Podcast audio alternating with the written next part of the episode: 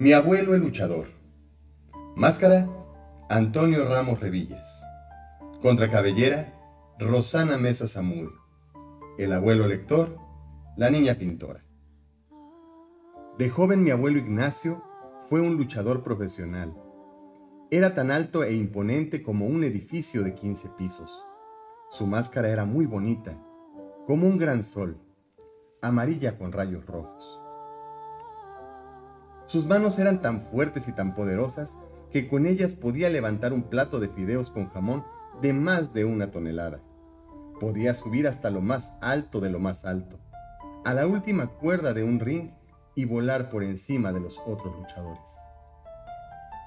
Mi abuelo Ignacio me contaba que una vez peleó contra 20 luchadores y los derrotó, aplicándole su llave maestra, la solariana. Había tantas piernas y brazos enredados que tardaron una semana en desamarrar a sus oponentes.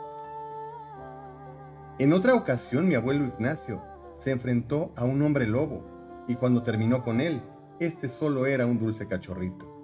Después luchó contra vampiros, que al final dejaron de beber sangre para tomar malteadas de fresa.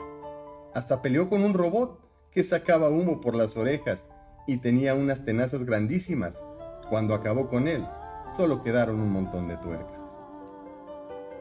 También venció a científicos locos que deseaban conquistar al mundo, pero terminaron construyendo increíbles parques de diversiones con montañas rusas del tamaño de nueve arenas de lucha.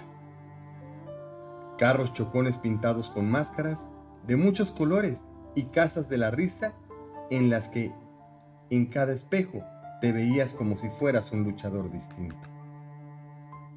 Mi abuelo Ignacio ganó tantos títulos mundiales y cinturones de campeón que en su casa tenía un cuarto lleno de trofeos, recortes de periódicos y las miles de máscaras y cabelleras que había ganado. Incluso mi abuelo derrotó a su, gran, enemigo, el, temible Dr. Landú, en una lucha que duró 27 días y lo venció haciéndole cosquillas. Pero la historia que más me contaba mi abuelo era la de su gran combate cuando apenas era un niño, y ni era ni alto como un edificio, ni sus manos podían cargar una tonelada de fideos con jamón, ni sabía aplicar llaves increíbles, y hasta un perrito con correa le causaba miedo. Su gran pelea, me contó mi abuelo, había sido contra una niña de su salón que se sentaba al fondo de la clase y no hablaba con nadie. Mi abuelo quería platicar con ella, pero no sabía cómo hacerlo. Una vez le llevó una flor y la niña la rechazó.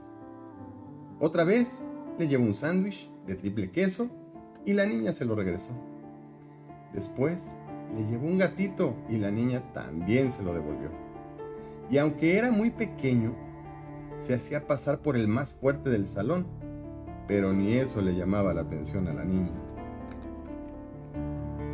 Ya estaba muy triste mi abuelo Ignacio y a punto de darse por vencido cuando descubrió que a la niña le gustaba pintar.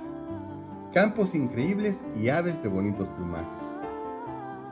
Al día siguiente, mi abuelo le regaló unos colores y la niña le sonrió. Después, le llevó más colores y la niña también los aceptó. ¿Sabes qué, hijo? me decía mi abuelo Ignacio.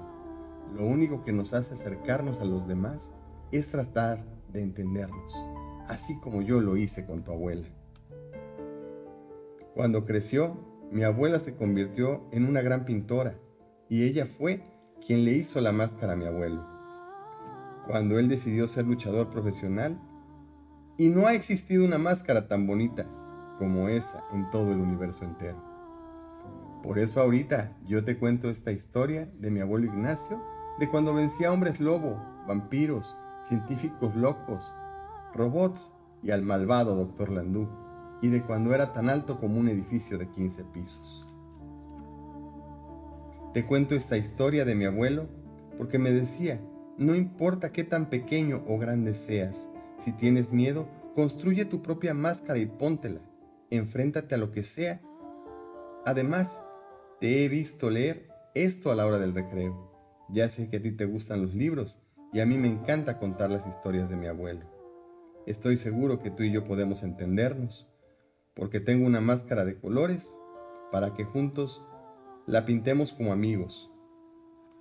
Y esta es la historia de mi abuelo Ignacio, de mi abuelo el luchador.